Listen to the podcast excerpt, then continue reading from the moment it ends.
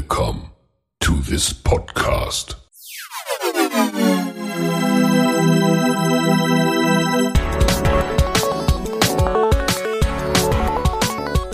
Water Polo Expert Talk. Get the insights.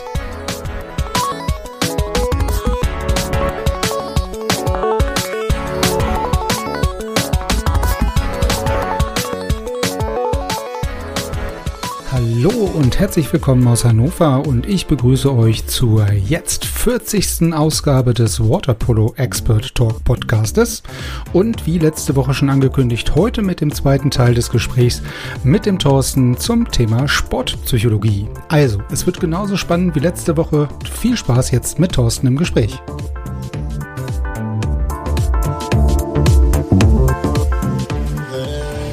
Also das also jetzt vielleicht auch wieder so ein Stück weit ein Wasserball-Thema, also auch als Wasserball-Thema ganz gut, weil Thema Schulter beispielsweise, ja. Also wer irgendwie mit Wasserballern zu tun hat, der sagt irgendwie früher oder später, der hat irgendwann während der aktiven Karriere oder spätestens danach eine kaputte Schulter.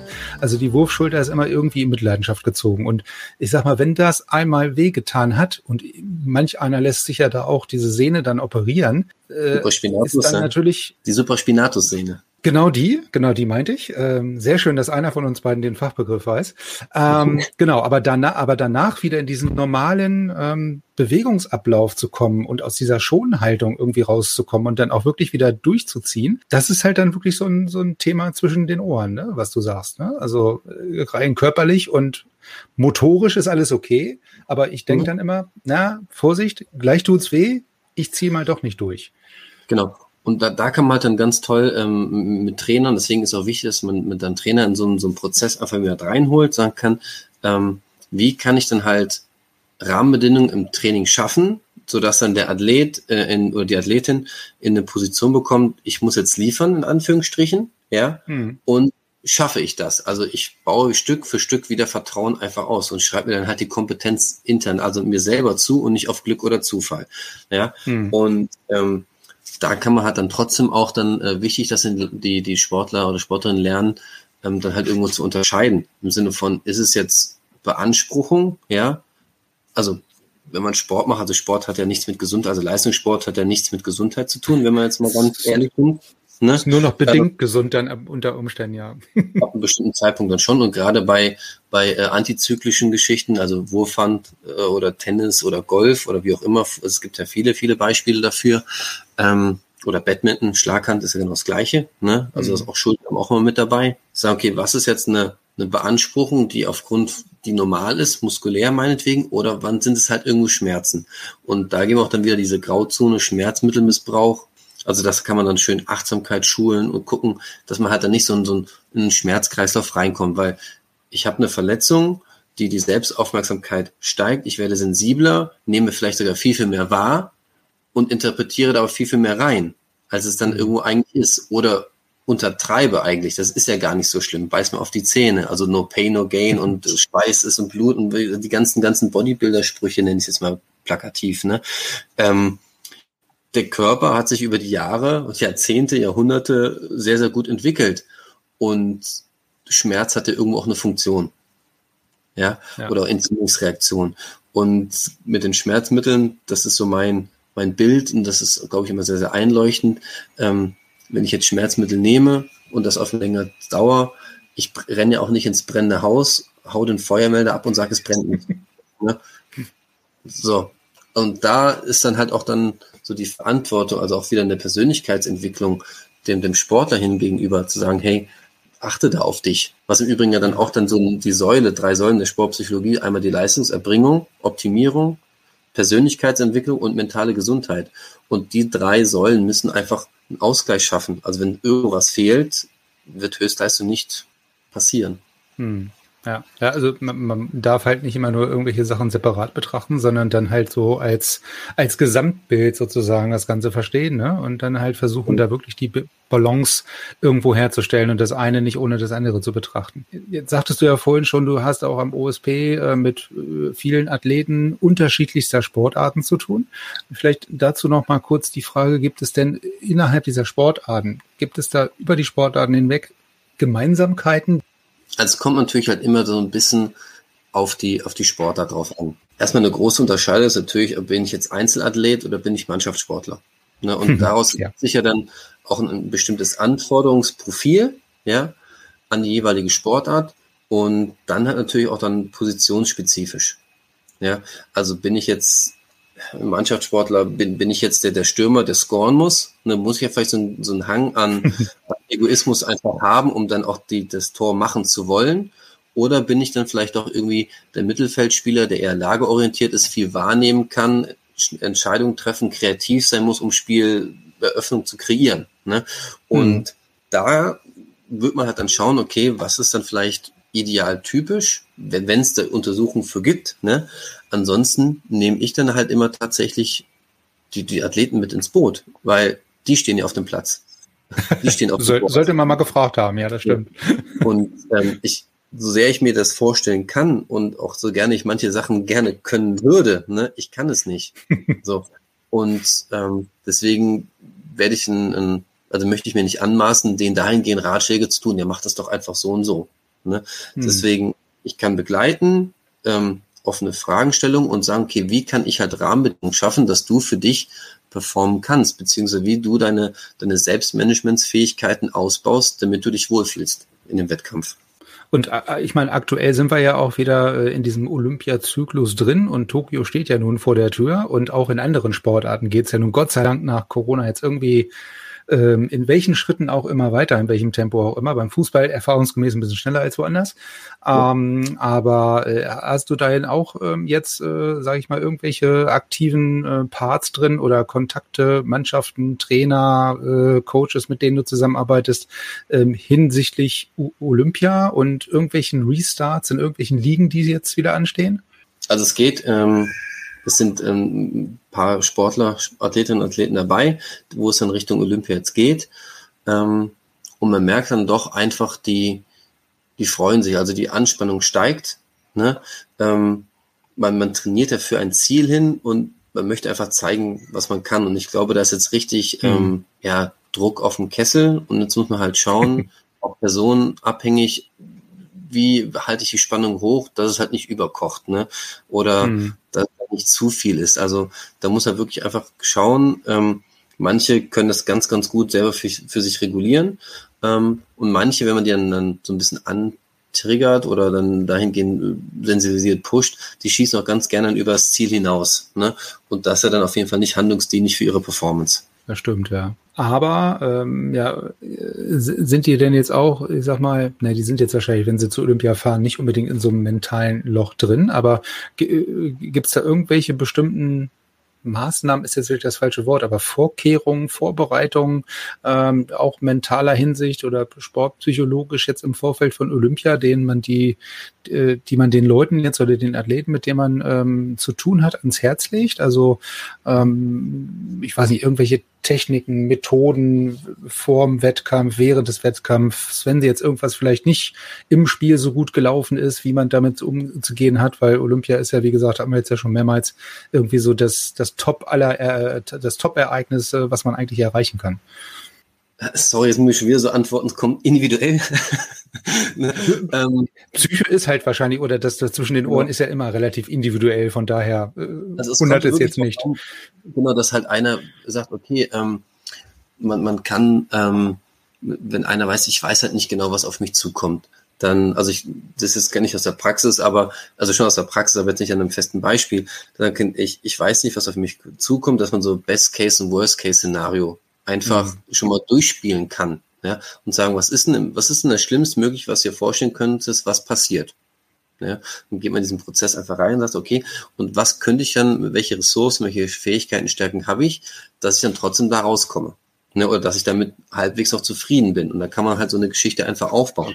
Es gibt auch welche Vorstartroutinen, wo ich sage, okay, ich kann das ganz gut ähm, regulieren, meine Emotionen. Ähm, dann stehe ich beispielsweise auf der Bahn und jetzt muss ich halt aufpassen, dass mich das nicht über, überrollt, meine Emotionen. Also hat man eine Vorstartroutine einfach etabliert, wo man minutiös sagen kann, okay, ich mache jetzt das, das und das. Ich mache mhm. mal ein bestimmtes Warm-up. Ich habe äh, innere Selbstgespräche, um mich abzulenken. Ich gehe meinen Lauf mental nochmal durch, um dann die Weichen so zu stellen, dass ich mich, ich sage jetzt mal, dass ich loslassen kann, dass ich mich fallen lassen kann und einfach in Anführungsstrichen einfach performe. Bei Höchstleistung können wir nicht erzwingen, es passiert. Oder ähm, ja, Mannschaftssportarten wäre dann äh, Umgang mit Misserfolg. Was ist denn, wenn ich jetzt früh in Rückstand gerate? Ne? Was ist denn, wenn wir das erste Gruppenspiel verlieren? Also da, da sind die Themen sehr, sehr vielfältig. Oder Erwartungsdruck. Ne? Gibt es natürlich auch, ob es jetzt von Seiten der, der Außenwelt, Medien äh, oder auch dann den Erwartungsdruck, den ich einfach selber an mich habe, dass der nicht zu hoch wird. Ne? Ja, aber dieses Thema Selbstreflexion oder auch Schaffen von Routinen, dass man sich halt wohler fühlt und mit dem Drumherum jetzt gar nicht mehr so sich unwohl fühlt oder beschäftigen muss, sondern sich wirklich auf, auf die Performance und auf die Leistungen, die man eigentlich körperlich ähm, imstande ist zu leisten, auch bringen kann. Das ist ja, ja unge im ungefähr, ne? Also und dieses genau, Thema also Selbstgespräch, das war mir, war mir in dem anderen Gespräch mit der Tamara irgendwie schon hängen geblieben, dass das ja ähm, jetzt gar nichts Schlimmes oder Negatives ist, sondern einfach so, so, so ein Katalysator, so ein Stück weit, ne? Absolut. Also ähm, dieses Prinzip der Geistesgegenwärtigkeit. Also ich muss im Hier und Jetzt sein, in dem Moment. Und wenn mir mhm. das gelingt, dann schaffe ich das halt auch auszublenden. Und vor dem Wettkampf oder unmittelbar während oder während des Wettkampfs kann ich mich nicht ähm, ja physiologisch verbessern. Da muss ich das abrufen, was ich mir idealerweise über den Zyklus in Training hart erarbeitet habe. Da geht es einfach um die mhm. Entfaltung. Also wie kann ich mich ja. bestmöglich entfalten? So und ob das jetzt mit mit einer Visualisierung oder, oder Selbstgesprächen ist es komplett unterschiedlich und Selbstgespräche sind nichts Schlimmes, weil jeder, der mal ein Ikea-Regal aufgebaut hat, der weiß, wie das innere Selbstgespräch kippt. ich bin der Größte und ich bin gar nicht. Ja. Und letztendlich ähm, der eine ist ein bisschen lauter dabei, der eine spricht die Leidenschaft. Also diese, diese inneren Selbstgespräche, diese Gedanken, die ordnen ja unser Handeln. Die geben uns Struktur, mhm. die geben uns Handlinien. Ähm, man kann einen inneren Check-up machen, so ein Bond sagt, okay, wie muss ich es anfühlen, wenn ich gut drauf bin? Was ist meine Zone des optimalen Funktionierens? Woran mache ich das fest? Das kann man sich vorher arbeiten. Und dann zu sagen, okay, ich mache einen inneren Bodyscan, so ein Check-up, okay, und gehe durch. Zack, zack, zack, Körperhaltung, wie auch immer. Ne? Ähm, damit kann ich mich ablenken, weil zwei Dinge zu 100 Prozent können wir nicht machen. Also fokussiere ich mich doch lieber auf die Dinge, die ich kontrollieren kann, die mir helfen und lasse mich eben nicht von dem Stadion ablenken. Es sei mhm. denn, ich bin vielleicht so eine coole Socke wie der äh, Hussein Bolt, der sagt, er braucht das und macht noch die Rakete vom 100 Meter äh, Sprintfinale und kündigt einen Weltrekord an. Solche Leute gibt es auch, aber ich glaube, das sind halt Gottgesandte. Davon gibt es nicht so viele. Ja, das stimmt. Ja, oder so ein Olli Kahn, ne, der dann sagt, ja, dann schreibt mich doch mit 80 Leuten im Stadion voll dann halte ich noch einen Elfmeter mehr. Genau, gibt es nichts Schöneres, wo ich, sag, wo ich persönlich sage, nö, brauche ich nicht. ähm, ja, also da das ist ja. auch wieder das Spannende zu gucken. Ne? Naja, aber ich glaube auch, das ist halt auch das Spannende an dieser ganzen ähm, Thematik, halt Sportpsychologie ja auch, dass es halt sehr, was du sagst, individuell ist. Ne? Also jeder tickt anders, jeder reagiert anders, jeder geht anders mit Dingen oder mit Situationen um und das macht es dann ja auch so spannend. Ne? Also kein Athlet ist wie, wie der andere sozusagen. Ne? Also das, genau, ja. das ist ja auch das Spannende dann in der Geschichte. Und da halt auch wieder vielleicht ein, ja, ein Beispiel zu bringen, ähm, Zahnschmerzen ist für jeden klar, dass man zum Zahnarzt geht. Ne? Mhm. Habe ich irgendwie, wie, welchen neuen Schrank haben, gehe ich zum Schreiner. Ne? So, ähm, möchte ich meinen Trainingsplan verbessern, gehe ich zum Trainingswissenschaftler, zum Physiotherapeuten. So, nur halt, nur noch dieses, ach, der Kopf. Ne? Also, nee, mhm. uh, also da gibt's ja ganz, ganz tolle Begriffe für, für die, die Berufsgruppe. Ne? Und halt wirklich dieses Stigma, Psyche, also ich bin automatisch krank. Ja, ne? ja, ja, genau. Und also das ist ja das, was ich sagte. Ne? Es wird immer so negativ behaftet genau. aktuell noch. Aber es, wie gesagt, also ich äh, finde das äh, überaus spannend, weil, äh, wie du sagst, also körperlich ist dann halt irgendwann das Ganze ausgereizt, aber das Einzige, wo man halt noch so ein bisschen was, ähm, ja, in Anführungsstrichen rausholen kann oder optimieren kann, ist halt bei sich selber oder bei den Athleten dann irgendwo zwischen den Ohren. Ne? Also das ist halt der, der Aspekt, den man noch irgendwie ein bisschen, wo man noch ein bisschen was rauskitzeln kann und wo man dran arbeiten kann, weil wie gesagt, körperlich ähm, ist da wahrscheinlich dann irgendwann ähm, automatisch auch eine Grenze gesetzt. Ne? Definitiv. Ja. Und zu sagen, wie kann ich halt regenerieren? Ne? Und nicht nur physiologisch, sondern auch mental. Ja. Also gerade in der Arbeitswelt beispielsweise kennt man es ja ganz gut. Ne? Äh, Arbeitswelt, ich meine, ähm, genau, das ist jetzt zwar eine ganz, ein ganz anderes Thema, aber das finde ich halt deswegen ganz interessant, weil ähm, ja so Global Player wie Microsoft beispielsweise jetzt mit Viva da irgendwelche Sachen angekündigt hat, ähm, wo man halt dann Möglichkeiten an die Hand bekommt, technologisch, ähm, zu sagen, Selbstreflexion. Ne? Also wie geht's mir heute? Oder ich werde morgens gefragt, wie geht's mir? Und ich werde Nachmittag gefragt, wie geht's mir? Und kann dann halt da auch schon so eine mentale, äh, wie soll ich sagen, so eine mentale ähm, äh, Entwicklung oder so. Genau, aber das, das ist halt Sachen, die jetzt während der Pandemie halt aufgekommen sind, wo die Leute halt auch sagen, die Leute sitzen im Homeoffice, die sitzen den ganzen Tag vom Rechner, ähm, in irgendwelchen Terminen von einem Call in den nächsten und sind total am Ende, äh, am Ende des Tages. So, und da halt auch für, für dieses Gegen, diesen Gegenpol zu sorgen, den du vorhin erwähnt hast, ähm, dann auch wieder sich selbst zu reflektieren und Atemübungen zu machen oder dann kriegt man irgendwelche ähm, Mentalübungen vorgeschlagen, so lapidar das auch klingen mag. Es scheint ja was zu bringen ne? und das geht genau in die Richtung, die du da sagst. Ne? Genau. Um, ähm, vor allen Dingen auch ähm, Hans Ebersbecher hat dann den Begriff äh, der Gegenwelt so eingebracht. Da sagen kann, okay, ähm, was ist denn meine persönliche individuelle Gegenwelt, wo ich dann halt meine Akkus aufladen kann. Und das kann mhm. von einem äh, Cappuccino zelebrieren sein, bis äh, man weiß, Miroslav Klose geht äh, angeln, ne, bei großen äh, Endturnieren, ne. Ähm, und andere gehen wieder golfen, ne? Das ist, glaube ich, so das, was mir jetzt genau. spontan einfallen würde. Ne? Die gehen alle auf den Golfplatz ja. gefühlt.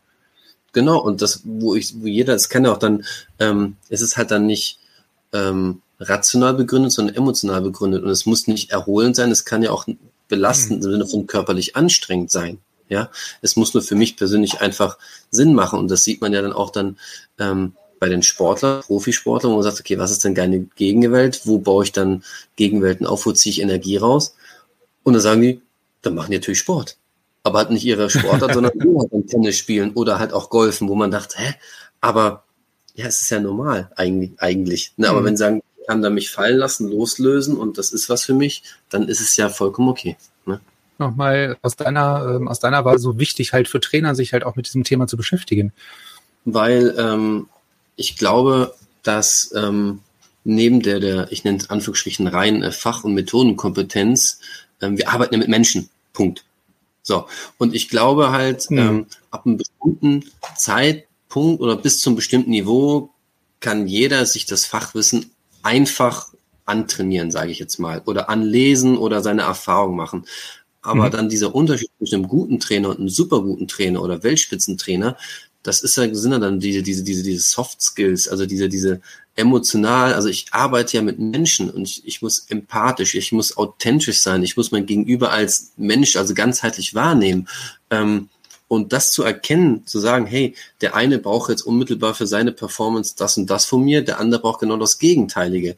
Und dahingehend so sensibel zu sein, hochsensibel mhm. im positiven Sinne, das wahrzunehmen und dann das entsprechend auch bedienen zu können ohne sich selber zu verlieren. Und dann halt für sich selber als Trainer zu sagen, Trainer sein, das Trainer da sein, ist ja auch oftmals relativ undankbar, nenne ich jetzt mal, weil wer sagt einem schon Trainer, was er gut und was er gut gemacht hat. Ne? Also dahingehend auch zu sagen, wie kann ich gut führen, wie kann ich vertrauensvoll führen, wie kann ich eine, eine wunderbare Feedback-Kultur entwickeln, die mich dann auch dann persönlich als Trainer weiterentwickelt. Ja. Hm. Und das ist dann das Tolle. Und wenn ich jetzt ähm, transformational führe, also nicht nur rein nach dem Motto, ich gebe was und ich bekomme was, ähm, dann kann man die Leute wunderbar begleiten, auch äh, über die Sportart hinaus, also ins weitere Leben dahin begleiten. Und ähm, ja, das ist einfach, das ist so magisch, nenne ich es jetzt einfach mal gerade. Das ist total klasse. Magic. Ja, ja, genau. ja, ja, aber es ist, es ist halt auch interessant, jetzt sage ich mal, äh, zu beobachten oder mit dem, mit den, mit den ja, Aussagen oder Erkenntnissen, die man dann ja jetzt so nach und nach dann dazu gewinnt, dann andere Trainer in anderen Sportarten dementsprechend mal genauer zu beobachten ne? und vielleicht mhm. auch für sich zu gucken, welche Arten von Trainer es denn gibt, ne? Und ähm, mhm. wie, wie sieht deren Führungsstil aus?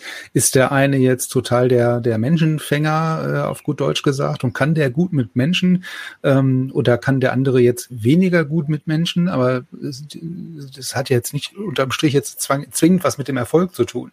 Mhm. Ne? Also es mag ja auch zu dem einen oder anderen Verein dann passen. Also ja. gibt's ja auch genug Beispiele, ne? Also ja. gerade im Fußball.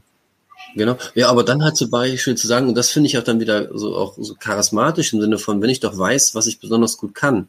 So, und ich merke für mich, hey, ähm, ich bin jetzt nicht der Taktikfuchs, meinetwegen. Ne, also in dem Spitzenniveau, da habe ich meinen Stuff mhm. dazu, aber ich kann unheimlich Leute dahingehend motivieren, dass sie für mich durchs Feuer gehen. ja, ähm, wie du schon Beispiel sagtest, äh, Jürgen Klinsmann, da war ja im Hintergrund war ja schon Joachim Löw, der da ja. eigentlich dann schon dahingehend alles, nicht alles gemacht hat, um Gottes Willen. Also äh, Klinsmann äh, hat da natürlich auch eine hohe Fachkompetenz. Ähm, aber Klinsmann war zum Beispiel auch derjenige, der gesagt hat, okay, ähm, ich hole Thorsten Frings nach seiner Sperre gegen Argentinien vom Halbfinale Italien und lass, überlasse ihm die letzte Ansprache unmittelbar vorm Anpfiff. So, also mhm. das ist auch wieder was von Führen, das ist was von Vertrauen und ähm, ich finde, das sollte sowas halt, so eine Kompetenz und so eine Vermittlung nicht nur dem, dem Spitzentrainerbereich äh, gegeben werden, sondern an der, Grund, an einer Basis sollten wir schon anfangen, weil ich spinne es mal zukünftig weiter. Je besser die Trainer frühzeitig schon ausgebildet werden und gerade auch dann bei Randsportarten, desto besser mhm. bilden sich ja schon die Jugendlichen, die Kinder oder entwickeln sie sich besser, bleiben vielleicht länger in der Sportart dabei und schaffen vielleicht sogar eher den Sprung bis nach ganz oben. Also ja. so würde ich das sehen. Ne? Naja, ja, es, es geht ja in dieselbe Richtung, was auch viele ja. Trainer äh, oder irgendwelche äh, anderen Funktionen im Sport sagen, dass im Grunde genommen in dem Nachwuchsbereich ähm, eigentlich die besten Trainer sein sollten, weil dementsprechend ist halt die Ausbildung dann halt auch äh, dementsprechend besser. Ne? Und wenn sie halt oben ankommen, läuft's halt auf dem Weg dorthin äh, schon relativ gut. Ne? Als wenn man jetzt unten vielleicht qualitativ nicht so gute Trainer hat, dann wird es natürlich schwer, Dinge hinterher dann auszumerzen oder zu korrigieren, sagen wir es mal so. Deswegen also geht ja genau in die Richtung. Sportart verlassen, ne? Also dass sie weiter für Sportart bleiben. Geht jetzt ja. zum Beispiel auch nicht. Ne? Ja, ja, genau. Also das ist ja äh, auch ein Phänomen, also äh, jetzt vielleicht nicht unbedingt nur vom Wasserball, aber da halt auch, ne, dass halt Kinder vielleicht, wenn sie zu früh zu sehr äh, verbrannt werden, gefordert werden oder wie auch immer, dann irgendwann früher oder später dann keinen Bock mehr haben, ne? Auf gut Deutsch mhm. gesagt, weil sie dann verbrannt ja. sind äh, und nicht mehr wirklich auf Wasserball irgendwie Lust haben, sondern dann irgendwie sagen, nee, ist mir zu viel und dann hören die mit 15, 16 auf einmal auf, ne? Wobei es da halt erst im Idealfall losgeht und weitergeht und spannend und interessant wird, ne? Und da bin ich mal die nächsten Jahre gespannt, äh, inwieweit dann die, die, die Entwicklung in Sport schon weit geht. Also wie früh man zu sehr schon spezialisiert. Ne? Hm. Ähm, wo ich dann sage, ist es normal, dass Zehnjährige schon Athletiktraining machen müssen für den Fußball? Ne? Oder also, ne? ja, also beispielsweise, ne? Und wenn wir dann doch sehen, es gibt ja, ja. ja dann jetzt prominentes Beispiel, so ein, so ein äh, Jonas Hector oder so ein äh, Robin Gosens, die nie ein NLZ von innen gesehen haben und haben dann trotzdem dann den Sprung. Oder wieder, sorry, Miroslav Klose, ähm, der mit 21 oder 20 noch Dachdecker war und in der Bezirksliga Fußball gespielt hat und ist jetzt WM-Torschützenkönig. Also ähm, hm. bin ich halt mal gespannt, wo es denn hingeht. Ja? Ja, ich stelle es mir halt auch schwer vor, da jetzt so eine verallgemeinernde Aussage irgendwie oder irgendwie sagen können, das ist jetzt gut oder schlecht. Äh, ist halt auch ein Stück weit immer so, wie man es wie man's lebt, ne? Oder wie man es umsetzt. Ne? Ich meine, kann jetzt so ein äh, Nachwuchsleistungszentrum beim Fußball nur bedingt beurteilen. Ähm, beim Wasserball wäre man froh, wenn man vielleicht welche hätte. Ähm, damals hat man es, glaube ich, gemacht, weil es im Ausland welche gab. Ne? Jetzt ist halt auch mhm. Vielleicht der Trend nicht mehr so da. Grundsätzlich, wenn man heutzutage junge Fußballer irgendwie sieht, die haben ja alle irgendwie schon Rhetoriktraining durch, die sagen, die reden alle dasselbe, die, die wissen, wie man sich äh, äh, zu kommunizieren hat in irgendwelchen Interviews, die sehen auch im Zweifelsfall alle noch fast genauso aus, haben wahrscheinlich auch alle dieselbe Spielanlage oder oftmals auf der Position, keine Ahnung. Es gibt halt keinen mehr, der jetzt irgendwie da durch die Gegend dribbelt gefühlt oder einfach mal frei Schnauze spielt. Ne? Also das wird ja alles schön in irgendwelche gewissen Bahnen gelenkt. Und das ist halt was, was jetzt vielleicht bei der Nationalmannschaft fehlt. Und deswegen hat halt so ein Gosens vielleicht auch so ein Erfolg, ne? weil der halt da nicht durch diese Schule durchgegangen ist und vielleicht einfach mal frei von der Leber weg ein Stück weit spielt. Logischerweise im taktischen Verbund, ähm, aber vielleicht halt nicht diese, diese Leitplanken hatte die ganze Zeit, die letzten 10, 15 Jahre. Also ich glaube, so ein, so ein ähm, das System gibt ja gewisse Strukturen einfach automatisch schon vor. Und ähm, also die, die plakativ, also nicht, ähm, nicht die ganzen NLZs machen als Athletiktraining mit der U10, aber ich war nur als, als Beispiel, ne? Ähm, mhm. Aber ja, das ist halt so die Geschichte. Man, man muss halt einfach das Individuum wieder irgendwo sehen. Und bei manchen Sportarten, da ist der Peak mit 14, 15, 16. Und bei anderen Sportarten ist er vielleicht erst Mitte 30, wenn ich so Richtung Ausdauergeschichten über längere hm. Distanz gehen. Bin ich beim Ton, ja. da bin ich ja mit 30, bin ich ja raus. Ne? ähm, die, dieses mit Athletiktraining beim Fußball ist ja kein Einzelfall. Ne? Das gibt's ja beim Wasserball genauso. Ähm, dass oh. man sich halt ähm, immer irgendwelchen Diskussionen aussetzt, wenn man jetzt sagt, man fängt in der äh, U14 beispielsweise, das ist dann halt so ein Einstiegspunkt, vielleicht ein ganz guter, ähm, um mhm. zumindest bedingt mit Athletiktraining oder Krafttraining in irgendeiner Form zu beginnen, ähm, halt in Diskussionen mit den Eltern begibt. Ne? Also ist mhm. das gut, ist das nicht gut, warum soll mein Kind das tun? Ähm, da gehen ihm doch die, äh, irgendwas geht da kaputt oder ich will das nicht. Also ja. auch ja, da, per se erstmal negativ betrachtet. Genau. Also da kann man dann, gibt aber die Datenlage ist ja echt ganz, ganz gut, wo man sich dann darauf stützen kann, wenn man das mit einem gesunden Menschenverstand anleitet und dann periodisiert und dann halt zu sagen, dass er dann die nächste Riesen Riesenbaustelle, wo dann halt viele, viele ähm, suchen, so die Talentidentifikation. Ne? Also woran mache ich denn Talente eigentlich aus? Und ich weiß mhm. nicht, ob es im Wasserball ist, aber es gibt halt einen anderen Sport an dieser, dieser, ähm, ähm, ach, wie heißt jetzt der Fachbegriff, wenn ich ähm, in der zweiten Jahreshälfte des Jahres geboren bin. Also dieser Spätentwicklung ja. ist häufig dann gerade die, die in der ersten Jahreshälfte meistens eher in Kader oder in, in Außermannschaften kommen, weil sie einfach ob jetzt im Januar geboren bin oder vielleicht im November, so ein Jahr bei 10, 12-Jährigen, das kann schon mhm. physiologisch ein Riesenunterschied sein. Ne? Und ja. woran messe ich denn jetzt nur rein physiologische Parameter und sage, das ist ein Talent? Oder sage ich, hey, der ist jetzt vielleicht nicht so schnell, nicht so zweikampfstark, aber der hat, der hat irgendwas. So, vielleicht beim Wasser Ballgefühl oder Strategien oder kann gut antizipieren, also solche Dinge, die man nicht messen kann. Mhm. Ne? Ähm, und da bin, ist, ist man halt natürlich immer auf der Suche, klar. Und ich glaube, wenn man dann sagen kann, ich habe dann noch mal zusätzlich gute Trainer, die sowas erkennen und dann halt nicht nur auf diesen Ergebnisdruck gehen, Erfolgdruck gehen, sage ich, lass mir auch Zeit zu, zu entwickeln und nehme dafür in Kauf, auch mal häufiger mal einen auf die Nase zu kriegen im Spiel, ne? Dann hinten raus gewinnen dann halt alle irgendwie. Ne? Ja. ist natürlich schwer in der Sportwelt, wo dann halt nur Sieg und Niederlage zählt, äh, umzusetzen. Ne?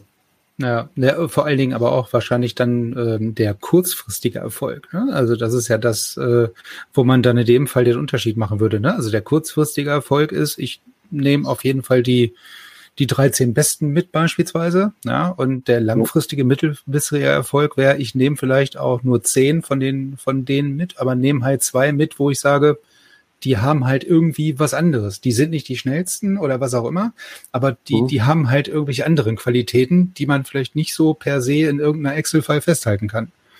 Genau. Und, und dann halt zu sagen, hey, ähm, ja, was ist das? Wie, wie kann ich das fördern? Wie kann ich das rauskitzeln? Ne?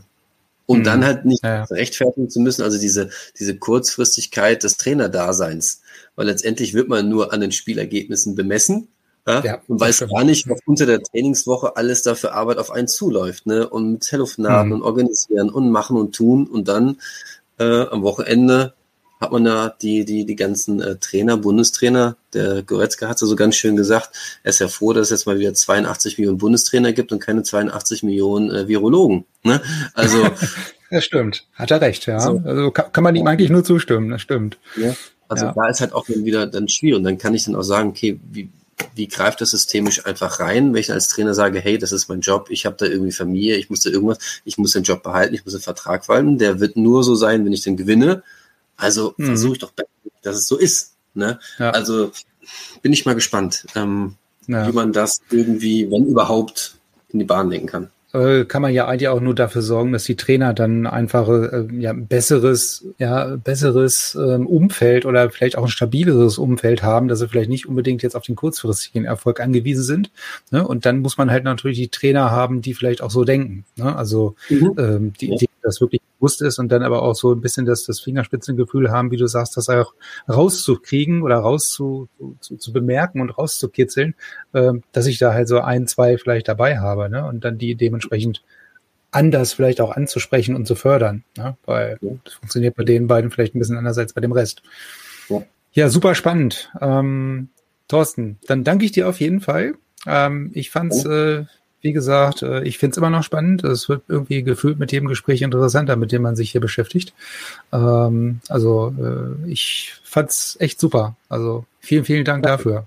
Ich habe zu danken. Vielen Dank, genau. dass wir da eine Plattform nochmal zusätzlich geschaffen haben, um dann auch den Bereich einfach nochmal äh, mehr, ja, ich glaube, je öfter man darüber spricht, desto mehr kommt man in die Diskussion, desto mehr Aufmerksamkeit bekommt ja. man und normaler wird es dann einfach. Genau. Und dann hoffen wir mal, dass wir alle äh, ähnlich äh, wenig Probleme haben, damit uns professionelle Hilfe da oder Unterstützung in dem Aspekt zu holen, als äh, vielleicht auch beim Zahnarzt bei irgendwelchen Zahnschmerzen dann. Genau. Machen wir Sehr das. schön. Gut, dann wie gesagt, danke ich dir auf jeden Fall. Ähm, hoffe, wir sehen und hören uns dann ähm, noch bald nochmal wieder. Und ähm, ansonsten wünsche ich dir noch einen ähm, sensationellen Abend. Ähm, und äh, auf, da, auf das die Deutschen vielleicht dann doch nochmal äh, das dritte Gruppenspiel gewinnen. Machen wir. Also ich, gebe jetzt keinen Expertentipp hier ab, aber die, kann man nur gegen verwendet werden. Ne? Nein, also vielen genau. Dank für die Einladung. Immer wieder gerne und äh, ja, auch einen schönen Abend noch. Super, ich danke dir. Bis dann. Ciao. Tschüss.